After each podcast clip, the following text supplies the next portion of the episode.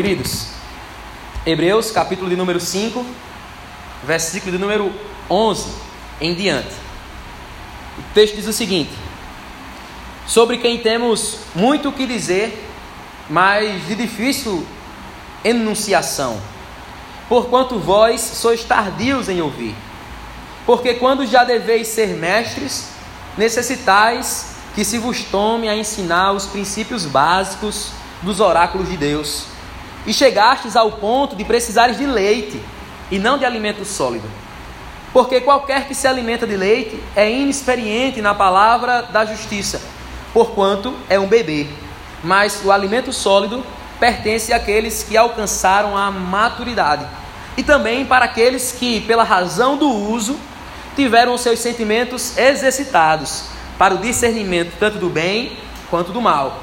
Verso, capítulo 6, verso 1. Pelo que, deixando os princípios da doutrina de Cristo, prossigamos até a perfeição, não lançando de novo o fundamento de arrependimento de obras mortas e de fé em Deus, de doutrina sobre batismo e de imposição de mãos, e sobre ressurreição dos mortos, e sobre justo juízo. E isso faremos se Deus o permitir. Amém? Pai, nós louvamos ao Senhor por essa noite em que nos reunimos aqui como corpo e como igreja. Nós somos a tua igreja, nós somos o teu povo, somos o teu sacerdócio real, somos agentes do reino, representantes, embaixadores deste reino nesta terra. Que a nossa voz não se cale diante das pressões, que a nossa mensagem não se silencie diante das dificuldades ou das adversidades. Que teu Espírito nos dê graça e sabedoria para aprender com os nossos heróis na fé, com os nossos pais na fé, com aqueles que vieram antes de nós, abrindo esse caminho para que chegássemos até aqui. Que a gente possa olhar para a história desses homens, olhar para a palavra de Deus e para os homens que nela são marcados e inscritos, que a vida deles nos inspire a continuar de forma ousada anunciando o Evangelho de Cristo Jesus, Pai. Nos dá graça nessa mensagem e nos faz crescer nessa ousadia e nessa autoridade, no nome de Jesus. Amém. Querido, nós chegamos à terceira mensagem da série O Discípulo. Nas terças-feiras, iniciamos uma série de mensagens intitulada O Discípulo. Né? E hoje nós estamos na nossa terceira mensagem. E essa série de mensagens é baseada-se na. Base, nós nos baseamos no senhorio de Cristo, né? foi baseado no senhorio de Cristo e no amor entre os seus seguidores. Até aqui nós já vimos que o Evangelho de Cristo ele é um Evangelho cristocêntrico, um Evangelho onde Cristo ele é o centro, não é a razão humana, não é as preferências humanas, não é a vontade, não é a satisfação do homem que é o centro desta mensagem ou o centro desta obra, mas sim a Cristo. O evangelho do reino qual nós pregamos, Cristo ele é o rei.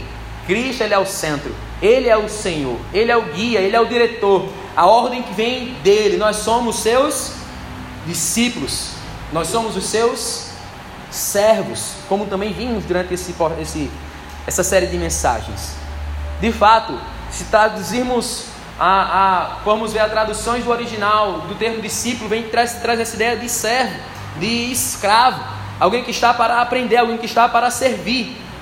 Nós lemos Lucas capítulo 17, verso 10, onde Jesus vai dizer que assim também vocês, quando tiverem feito tudo o que foi ordenado, devam dizer: somos servos inúteis porque apenas cumprimos o nosso dever, ou simplesmente o que nos foi pedido. Nós somos servo dele.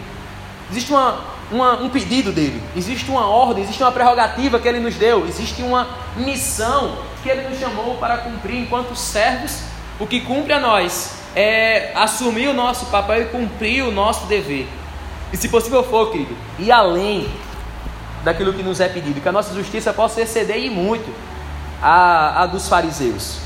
Então falamos sobre o senhorio de Cristo, mas também falamos que nesse processo do discipulado, o amor tem um lugar essencial na vida do cristão. O amor tem um papel essencial na vida do discípulo de Cristo. E nós falamos sobre três tipos de amor, três formas, ou três aspectos e escalas desse amor. Quantos recordam? Falamos do amor comum, do amor ao próximo, desse amor que nos é devido, esse amor que nos é pedido, inclusive até mesmo desde a antiga aliança. Amar a todos, amar ao próximo. O amor comum que todos nós devemos ter para uns com os outros. Mas também percebemos que Jesus ensina os seus discípulos a amar uns aos outros, e aqui ele já está falando aos doze, ele está falando aos seus discípulos, ele está falando à sua igreja, à sua família, para que nesse ambiente a gente possa amar uns aos outros como ele amou. E como ele nos amou? Nos amou ao ponto de se entregar em favor de nós. E ele espera que o amor que nós demonstremos aos nossos irmãos na fé, aqueles que são sangue do nosso sangue, pela graça de Cristo, que fazem parte desta família e desta aliança, nós precisamos amar de forma ainda muito mais excelente, de forma ainda muito mais é, sacrificial do que nós amamos as pessoas que estão lá fora. Afinal de contas, nós não somos famílias vizinhas, não somos colegas, nós somos irmãos. E aquele que não cuida do sermão na fé, este negou a própria fé. E é pior do que um descrente. Pois não é capaz de cuidar ou amar até mesmo dos seus. E ele espera que a gente possa tomar essa decisão. Mas também nós falamos sobre um amor que é o amor unificador. O amor demonstrado de Deus por Jesus de Jesus pelo Espírito, do Espírito pelo Pai e pelo Filho, esse amor que eles construíram entre eles, um amor que trouxe essa unidade sem ressentimento, sem amargura, sem mágoa, sabe? Um amor que traz unidade, um amor que manifesta de fato, o amor ágape. E se Cristo nos disse, é porque é possível que a gente possa amar o nosso irmão como ele nos amou. Ele não faria ou não daria um ensino que fosse impossível de nós cumprirmos. Se ele disse que nós podemos, nós podemos, afinal de contas, eu sou o que a Bíblia diz que eu sou, eu tenho o que a Bíblia diz que eu tenho e posso o que a Bíblia diz que eu posso. Amém? Creia nisso. Se Jesus nos ensinou a amar o nosso próximo, a amar os nossos irmãos, a amar essa igreja ao ponto de se entregar por ela, que assim a gente pode fazer. Se ele disse, vocês farão essas obras e farão ainda maiores, se foi ele que disse, quem vai dizer o contrário?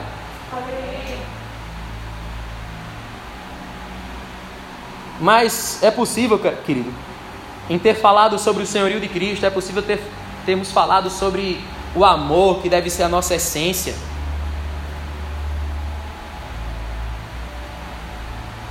É possível que a gente possa falar de tudo isso e não passar de um mero discurso, de uma mera retórica, de uma mera boa mensagem.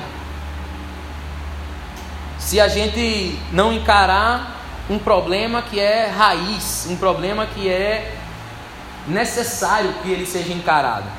Um problema que é necessário que ele seja combatido. E o texto que nós acabamos de ler em Hebreus vai falar sobre qual problema é esse que nos impede de nos tornar verdadeiros discípulos, que nos atrapalha nessa missão de cumprir esse papel e esse chamado nesta geração. Nós estamos falando no domingo sobre o ID. Não observar isso atrapalha de forma direta no ID. Se nós não abordarmos o assunto da maturidade cristã, ou o problema que é a infância ou a infantilidade permanente do crente, nós não conseguimos ir para níveis mais profundos, se não sairmos dos níveis rasos.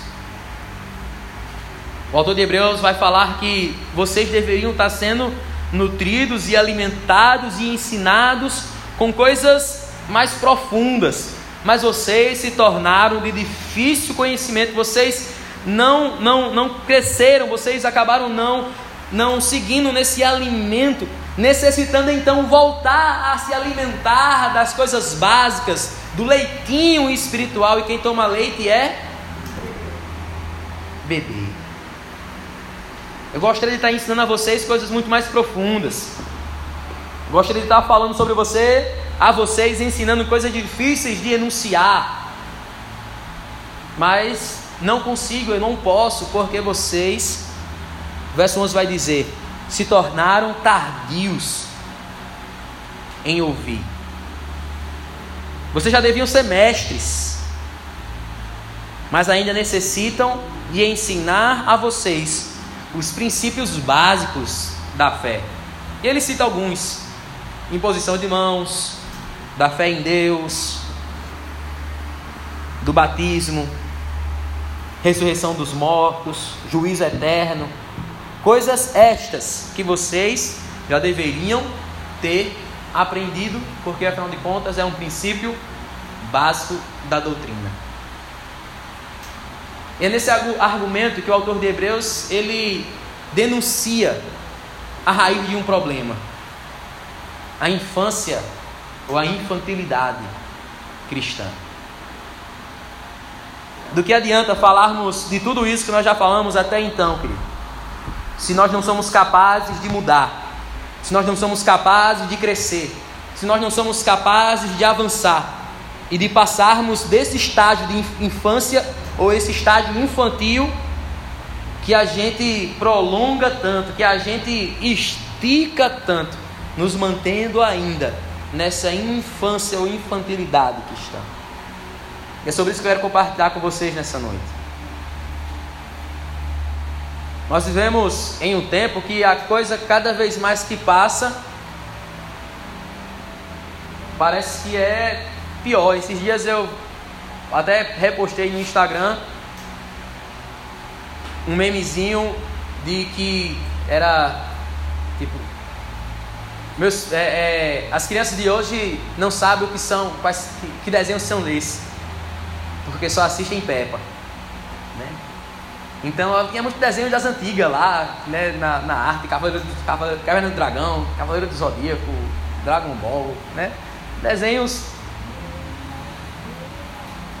E hoje a gente vê as nossas crianças sendo tardios em crescer, porque existem é, adultos tardios que não cresceram de cabelo pintado, se feito uma foca, deixando as crianças cada vez mais bobalhonas e infantilizadas. A gente não é criança, mas chega uma hora que ela precisa passar para outro nível, outro estágio. E a gente percebe ainda essa essa dificuldade de romper com essa infantilidade para crescer. Quantos adultos infantis não conhecemos? Quantos adultos que, assim como uma criança, é egoísta, só pensa no que é meu, o brinquedo é meu. Pessoas que ficam chateadas porque ninguém mandou uma mensagem para mim. E a gente precisa vir com bubu, sabe? Até hoje a gente tem. A, gente, líder de cela, tem que tratar alguns irmãos com bubuzinho para poder o irmão não ficar chateado. Então, meu irmão, o que foi? Oh, nem assim não. Sabe? Naquela melosidade, porque a pessoa ficou tardia em crescer. Não tem aquela ideia da criança do, do me dar, eu quero. Não sabe o valor das coisas não sabe o quanto custou, não sabe a real necessidade de uma casa, de uma família, não sabe como é que está a dispensa da casa, mas é sempre exigindo coisas, é sempre exigindo brinquedo, é sempre exigindo alguns caprichos que lhe sejam feitos, e os pais fazem da tripa os corações para muitas vezes suprir essas crianças que ficam chateadas porque muitas vezes as coisas não é como, lhe, como elas lhe agradam. Muitas vezes nós temos cristãos dentro da igreja que tem feito essa mesma ideia, tem ficado chateado porque a palavra não foi a que ele queria receber, o louvor não foi como ele gostaria de ter ouvido, e as pessoas não tratam como ele gostaria de ser tratado, lhe cobram porque não quer ser cobrado, uma criança não quer ser cobrada para lavar a louça, uma criança não gosta quando o pai pede para arrumar a cama, uma criança não gosta quando eu dou, ei, tira a roupa, bota lá no seu lugar, é, sabe? Não gosta de, de, de ter obrigações, só gosta de brincar, só gosta de se interter, só gosta de se divertir. Muitos cristãos têm entrado nessa mesma dinâmica, só está atrás do entretenimento, da brincadeira, do prazer e tem esquecido muitas das vezes obrigações, deveres, responsabilidades.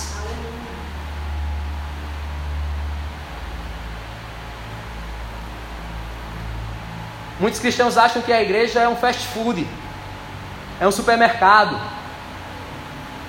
onde a gente passa na prateleira e escolhe só o que a gente quer. A internet é uma benção. Canais do YouTube. Mas um problema que isso pode nos trazer é a gente só querer ouvir o que a gente quer ouvir, escolher o que a gente quer escolher, a se alimentar do que a gente só quer se alimentar. E em nome disso que muitos deixam de vir à igreja para escolher o que ele quer se alimentar em casa, assistindo um vídeo no YouTube, sem ser cuidado, sem ser pastoreado, sem ser liderado, sem ser afrontado, sem ser repreendido, sem poder assumir o seu papel de responsabilidade para com o próximo, sem ter uma responsabilidade para com outras pessoas, sem ter um compromisso muitas vezes material e financeiro de poder ajudar e custear uma obra. É muito mais fácil ficar de casa, me, me sendo escolhendo o que eu quero ouvir, escolhendo o que eu quero aprender, escolhendo o que eu quero ser ensinado.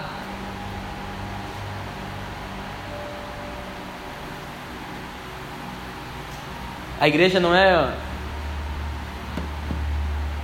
uma lanchonete,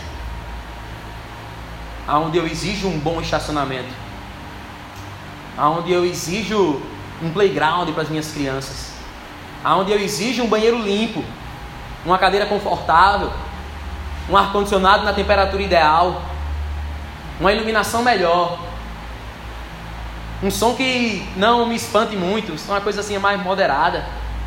O baterista bate demais. O pastor grita muito.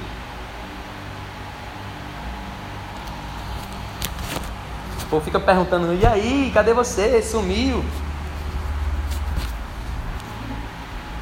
Não aparece mais. Quem não gosta de ser cobrado é criança, irmão.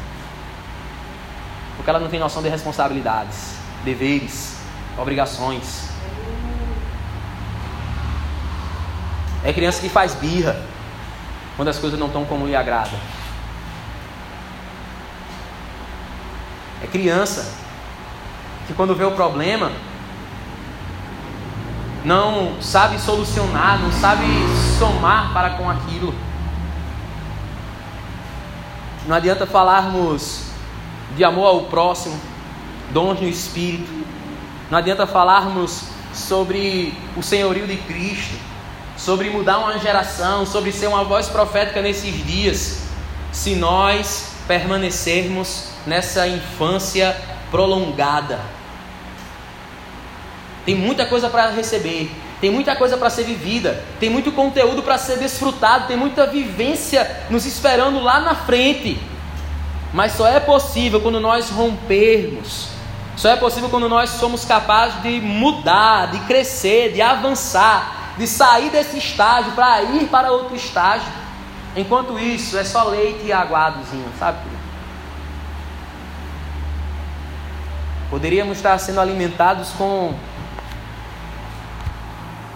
um pirão forte, uma feijoada completa com rejeito, com tripa, bucho, bacon.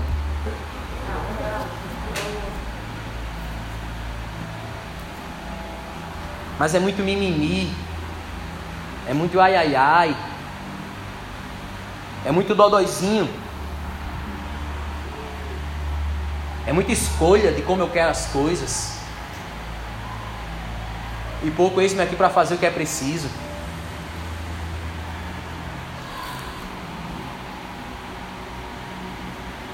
Cristo espera que a gente possa crescer na fé, desenvolver e amadurecer.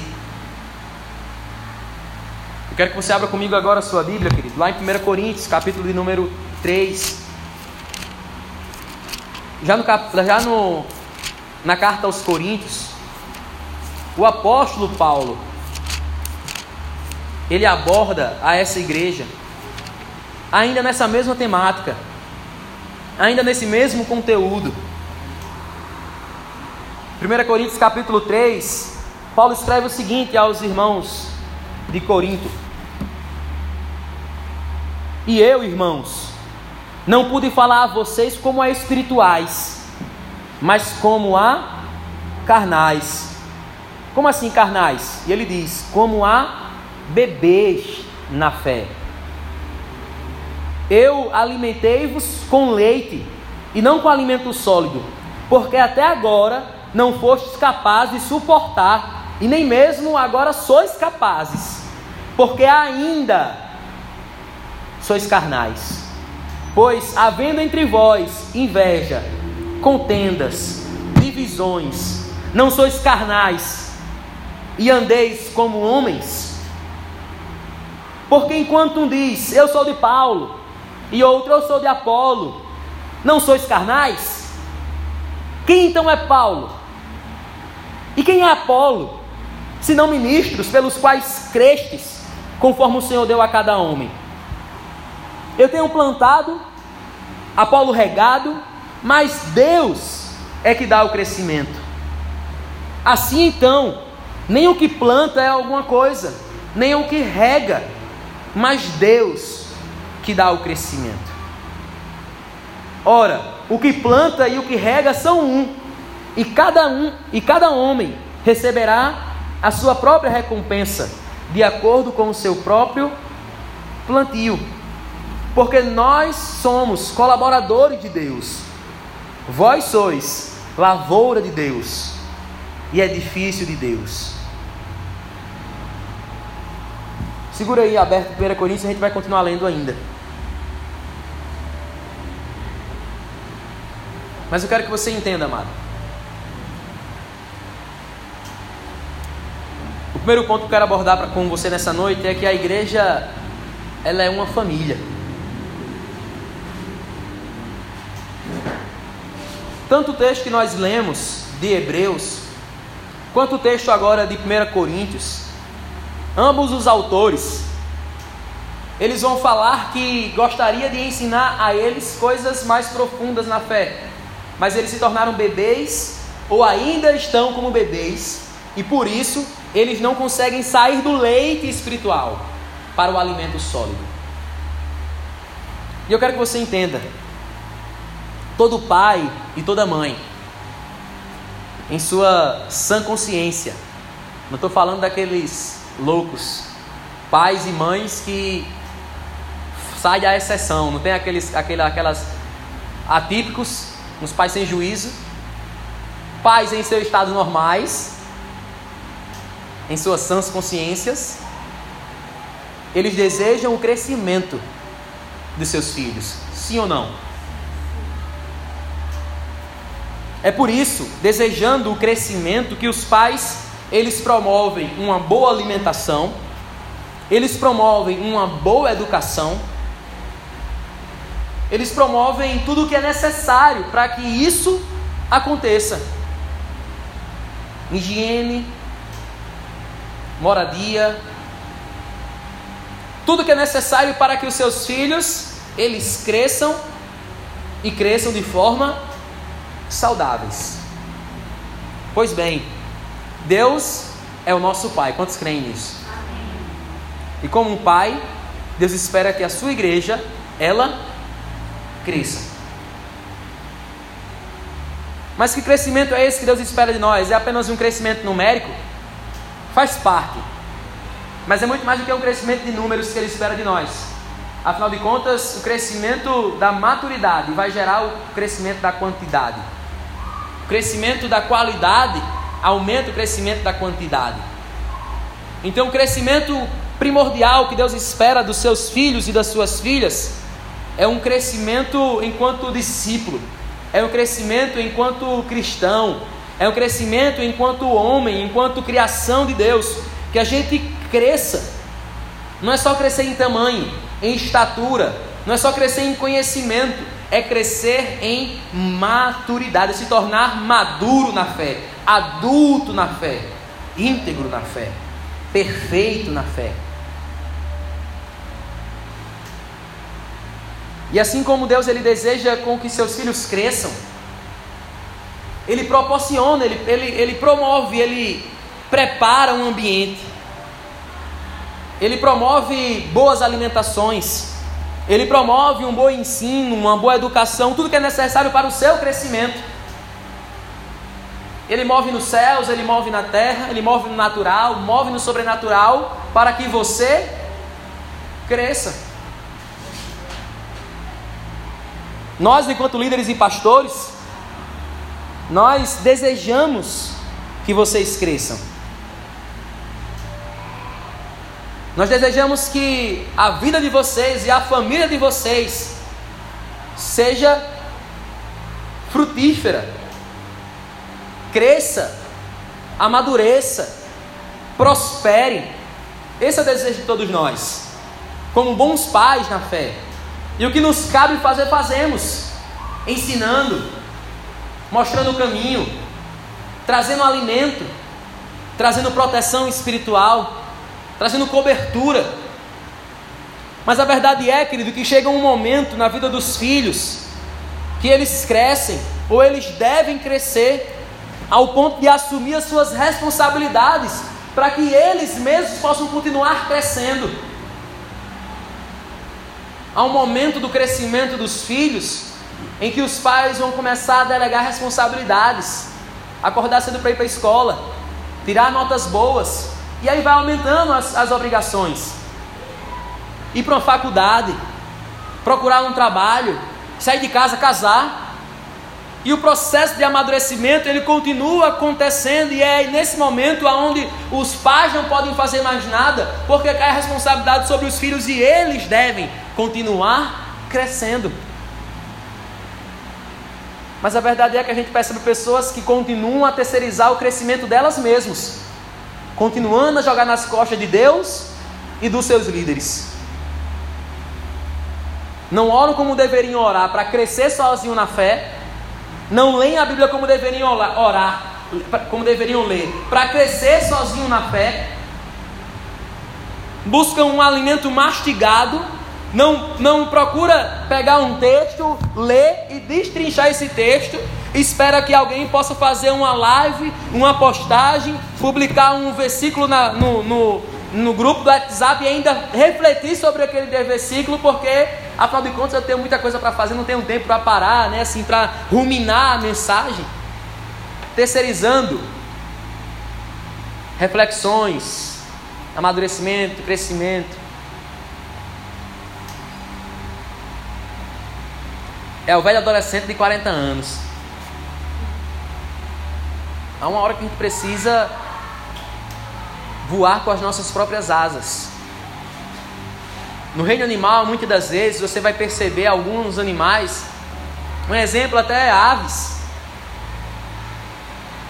Aves como um águia, que chega o um momento do, dos seus filhotes, já estão com tutano suficiente para crescer, já estão com porte físico suficiente, já têm asas boas e fortes para voar, mas não saem do ninho. O que é que os pais, a mãe, uma águia responsável é obrigada a fazer? Começar a forçá-lo até que ele despenque do ninho. E é nessa queda voo livre que essa ave filhote começa então a ter que fazer alguma coisa para crescer, para voar. E voam.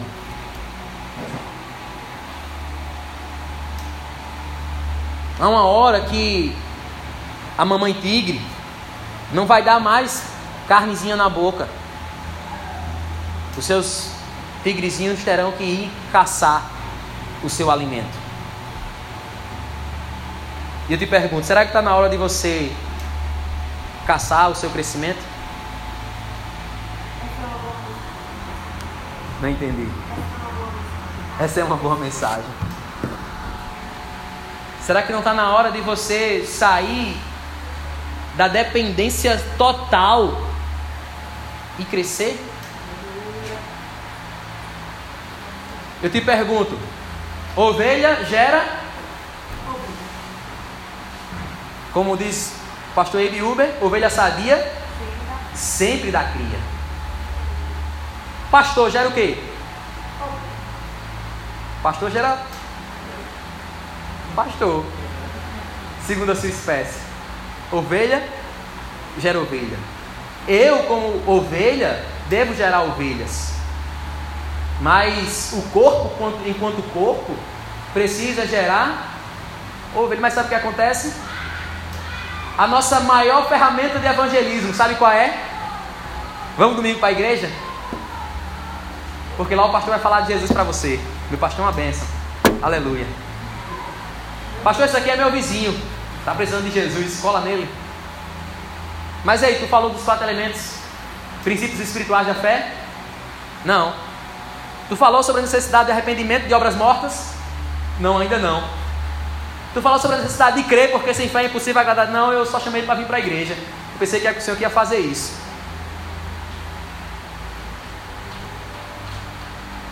Tem uma hora que o filhote precisa voar com as suas próprias asas.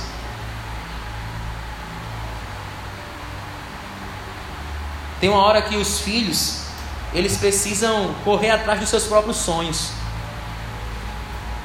É muito lindo, é muito bom quando nós vemos filhos herdeiros que pegam a herança de um pai e faz prosperar e faz. Mas é muito mais lindo ainda quando nós vemos pessoas que saíram de baixo, filhos que viram a necessidade dos seus pais e tomaram aquilo como lição e como aprendizado e saíram então para caçar e trazer o melhor para dentro de casa.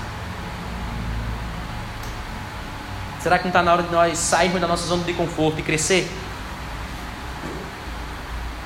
Deus deseja o seu crescimento. Deus deseja que a sua família cresça. Que os seus filhos cresçam. O texto que a gente acabou de ler de 1 Coríntios vai falar sobre isso. Irmãos, eu queria falar a vocês como a espirituais, mas infelizmente vocês são carnais. Será que quando não existe contenda, divisão, mimimi, vocês não estão sendo carnais? Iremos passar por essa transição por bancários, para a Zona Sul. E corre o risco de, não, mas eu sou ovelha do pastor Tony, mas eu sou ovelha do pastor Ivan, da pastora Esteira, da pastora Lua. Quem é cada um desses, a não ser servo de Cristo? Somos ovelhas de Jesus. Não pode haver contendas, divisões. Ah, porque lá no Valentina era tão bom. Né? Aqui. Vai amadurecendo, irmão.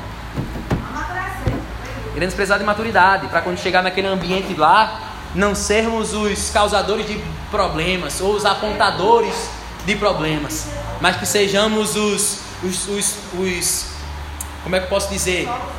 Os solucionadores, aqueles que, que, se, que se colocam nesse lugar, aqueles que se oferecem, os voluntários da solução. Amém?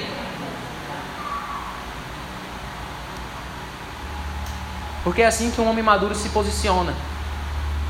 Não reclamando, mas produzindo, auxiliando, ajudando.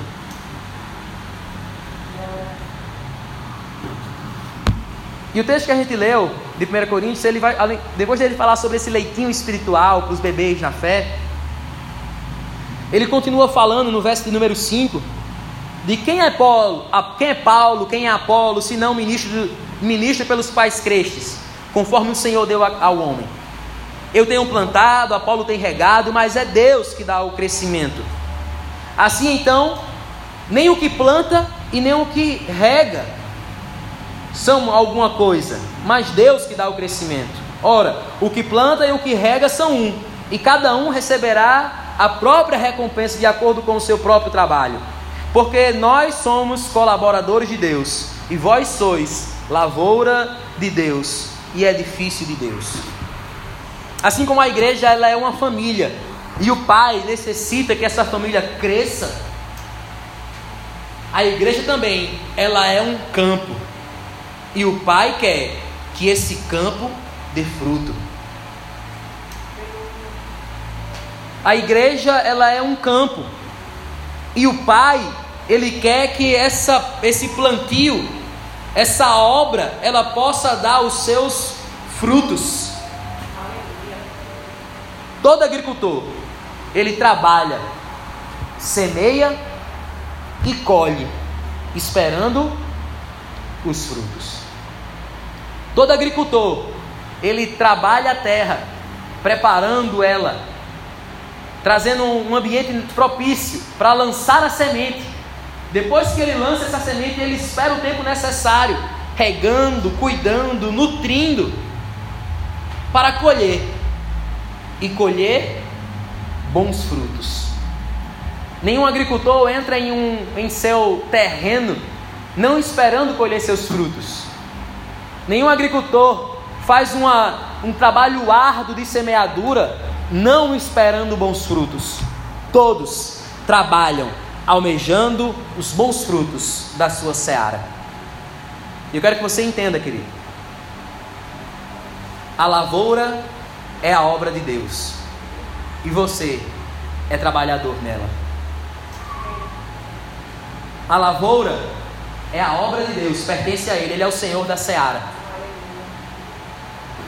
Mas os trabalhadores que estão nela somos nós. Sou eu e é você. E como o Senhor da seara, Ele espera que nós possamos então, depois do nosso trabalho realizado, mostremos os nossos frutos.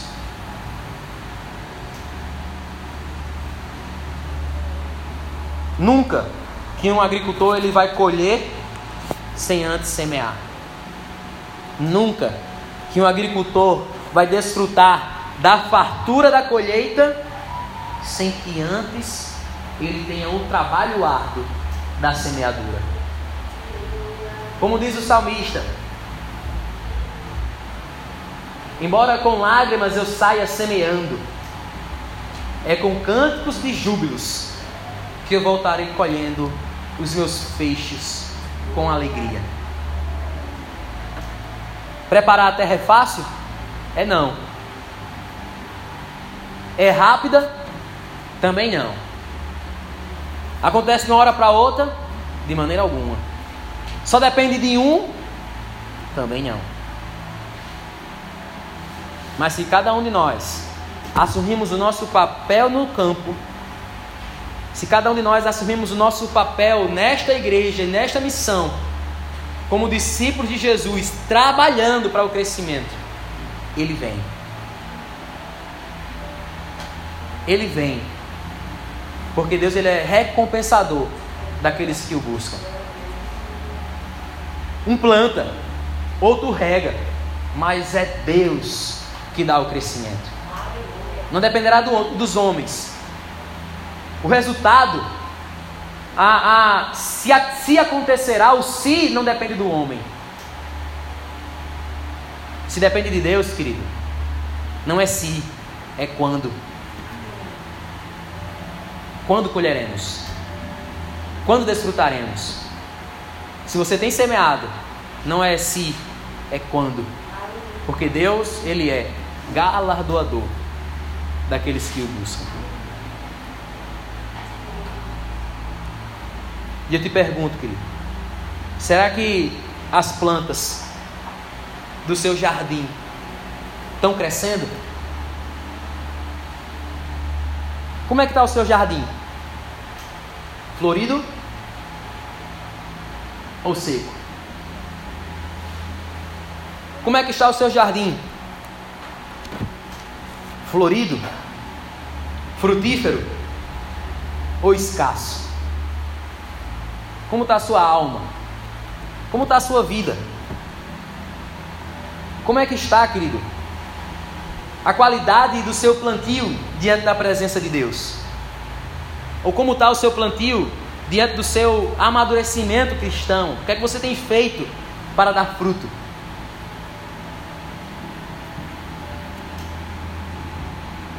Se nós não fizermos nada em nossa plantação, o que cresce não é frutas, é mato. Mato ninguém planta, cresce sozinho. Se a gente não arrancar, ele se multiplica e empesta. Plantas e frutas não. É necessário alguém semear e cuidar delas. Senão elas murcham, morrem, secam e perdemos a, a chance de ter sementes nas nossas mãos. Deus fez de você um jardim frutífero. Mas se você não fizer nada, o que vai nascer é mato e não plantas. Cuide bem do seu jardim. Porque Deus, como o dono dessa terra, Ele espera que você dê frutos. O texto continua, acompanhe comigo no verso número 9 em diante. Na parte B do verso 9 vai dizer que nós somos edifício de Deus.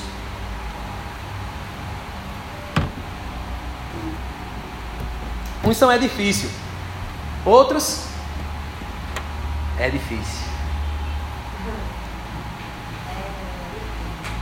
Segundo a graça de Deus que me é dada, como sábio mestre de obras, eu pus o fundamento e outro edifica sobre ele.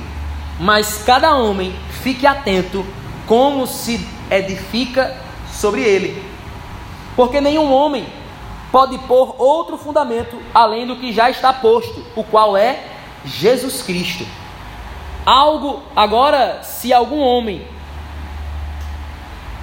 agora, se algum homem sobre este fundamento edificar outro, edificar ouro, prata, pedras preciosas, madeira, feno, restolho, a obra de cada homem se manifestará, pois o dia, da de... pois o dia a declarará, porque esta será revelada pelo fogo, e o fogo provará o tipo de obra que cada um, de cada homem. Se a obra de algum homem edificou permanecer, ele receberá uma recompensa. Se a obra de algum homem for consumida, ele sofrerá a perda. Mas ainda assim, ele será salvo como pelo fogo. Não sabeis vós que sois o templo de Deus e que o Espírito de Deus habita em vós? Se algum homem corromper o templo de Deus, Deus o destruirá, porque o templo de Deus é santo e este templo sois vós. Nenhum homem se engane a si mesmo. Se algum homem dentre vós parecer ser sábio neste mundo, torne-se louco para poder ser sábio. Porque a sabedoria deste mundo é loucura diante de Deus. Porque esta, porque está escrito, ele apanha os sábios na sua própria astúcia. E outra vez diz: O Senhor conhece os pensamentos dos sábios, que são vãos. Portanto, nenhum homem se glorie de homens, porque todas as coisas são os vossas. Quer Paulo, quer Apolo, quer Cefas, ou o mundo, ou a vida, ou a morte, ou as coisas do presente, ou as coisas vindouras. Tudo é vosso, e vós sois de Cristo, e Cristo é de Deus. Amém. Dentro desse texto, Paulo traz três analogias da igreja. A igreja como uma família, e existe muitos nenéns na fé. A igreja como uma plantação, e é necessário plantar, trabalhar, regar, sabendo que Deus dará o crescimento. Mas aqui Paulo finaliza esse capítulo dizendo que vocês são edifícios de Deus, e eu, como um bom, bom construtor, um mestre de obras, eu pus o fundamento, o alicerce que é Cristo, e sobre este cada um edificará. Mas ninguém pode colocar outro fundamento, a não ser daquele que já foi posto, que é Cristo Jesus, a pedra angular, o firme fundamento, a pedra de direita. A igreja, ela é um edifício, o qual Cristo ele é um fundamento. E como todo construtor, querido, como todo arquiteto, como todo engenheiro, muito mais do que se preocupar com a beleza da construção, de repente o arquiteto se preocupa até mais com isso do que com as outras coisas, né? Giovanni não está aqui para se defender. Mas o, o construtor, ele está preocupado muito mais do que só com a aparência e a beleza do prédio. Ele se preocupa com a estrutura. Ele se preocupa com a qualidade da estrutura. E ele investe na qualidade dessa estrutura. Assim como Deus, ele olha para a sua igreja como edifícios. É tanto que a palavra de Deus lá em Pedro, na epístola de Pedro, vai dizer que vocês são pedras vivas na construção deste templo. E como um construtor, é a beleza que importa? É a estrutura arquitetônica que importa? É a aparência que importa? Apenas? É a igreja estar bonita? É as coisas estarem organizadas? Estarem limpas? Às vezes alguns líderes e pastores pecam em simplesmente focar na estrutura, focar simplesmente na aparência na, na, sabe, às vezes ministros de louvores falham por se preocupar simplesmente na parte musical, na parte é, é, bela, na parte bonita, o qual se vê, o qual as pessoas veem. Mas um prédio não só é feito do que se vê, um prédio é feito de fundamento, um prédio é feito de estruturas, de baldrame, de colunas, de vigas, de amarras. Um prédio é feito com essas estruturas porque sem elas, elas acabam caindo. É só beleza, é só boniteza. Logo vem a onda, logo vem o vento, logo vem a tempestade. Mas sem uma boa estrutura, tudo isso cai. E a gente é muito bom para encenar uma bela, uma bela construção. Dia de domingo, todo mundo aqui, no período de louvor, se você vir aqui para cima e olhar, meu amigo, é todo mundo crente. Apesar que nem todos, né? Você vê que tem uns que ficam voando, outros sentados, um preocupado, rapaz, será que o Flamengo fez gol? Mas tem outros mano, que está aqui de olho fechado, chora e aparentemente a gente vê é uma boa edificação. Mas não podemos nos preocupar apenas com a beleza. Temos que nos preocupar também com a estrutura, com o fundamento com a qualidade desta obra. Muitos construtores, quando vão construir uma obra, pensando na economia, eles utilizam mão de obras baratas, produtos de terceira, quarta e quinta qualidade, produtos com avaria, leves defeitos, e depois está tendo dor de cabeça porque aqueles que comprou o seu empreendimento está cobrando melhores qualidades. E eu te pergunto: se a igreja é um edifício e nós somos trabalhadores na construção desta obra, trabalhadores na construção desse edifício espiritual, qual é a qualidade do material que nós temos realizado? Qual a qualidade do material que nós temos dedicado a esta construção? Não se preocupe, se é palha, se é madeira, se é ouro, se é prata, se é cobre, uma hora será aprovada.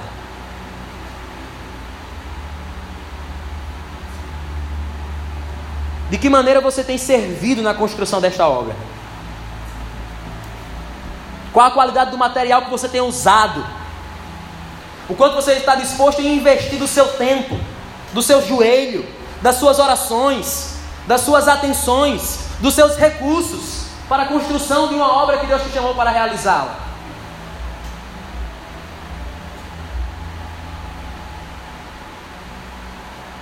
Ou você não está preocupado com essas coisas? Se não, logo demonstra qual maturidade você tem encaminhado. Porque uma criança não está sabendo, não, não sabe as contas que os pais pagam. Não sabe o preço que custa a internet que ele tanto reclama que talento. Tá o bubu eletrônico. Sabe qual é o bubu eletrônico? O famoso celular. Não sabe o custo que aquilo tem. Mas quando trava é a primeira a bater na tela. Ou jogar no chão, ou botar de tela virada para baixo sem saber se vai arranhar ou não. Não sabe o preço dessas coisas. Infelizmente, muitos frequentam a obra, estão dentro dela, vê as necessidades, mas feito crianças, parece que estão alienadas. Ou outros, de forma despretensiosa e descuidada, têm feito de todo jeito. Se somos discípulos, ele espera que a gente galgue o amadurecimento. Se somos discípulos verdadeiros de Jesus, ele espera que a gente cresça e cumpra nosso papel nessa missão e assuma nossa tarefa nesta obra.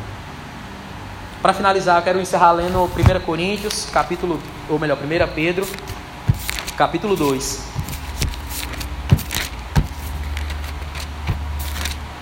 Verso 4 em diante, que diz: E acham estranho que não correis com eles no mesmo excesso de dissolução.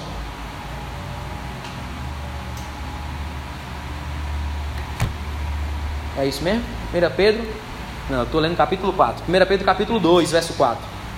E diz assim: Chegando vós para ele, como para uma pedra viva, reprovada.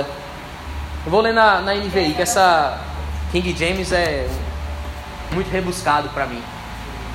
À medida que se aproximam dele, a pedra viva, rejeitada pelos homens, mas escolhida por Deus e preciosa para ele, vocês também estão sendo utilizados como pedras vivas na edificação de uma casa espiritual, para serem sacerdócio santo, oferecendo sacrifícios espirituais aceitáveis a Deus, por meio de Cristo Jesus. Verso 6. Pois assim é dito na Escritura: Eis que ponho em Sião uma pedra angular, escolhida e preciosa, e aquele que, ne que nela confia jamais será envergonhado. Você tem trabalhado para essa obra, para o crescimento dela, para a frutificação dela, para a colheita que virá, e ela virá, você não será envergonhado. Se você tem dedicado-se a isso, querido, que você tem buscado não se acomodar no leitinho espiritual, mas galgar o crescimento que Deus espera de você, você não será envergonhado. Deus usará você para a edificação de uma obra espiritual gloriosa. Ele conta com você. Obra-prima, material de primeira.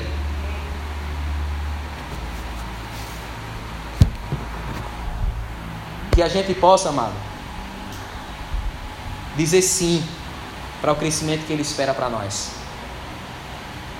Que a gente saia do leitinho e possa então desfrutar da maturidade que Ele espera para os seus filhos.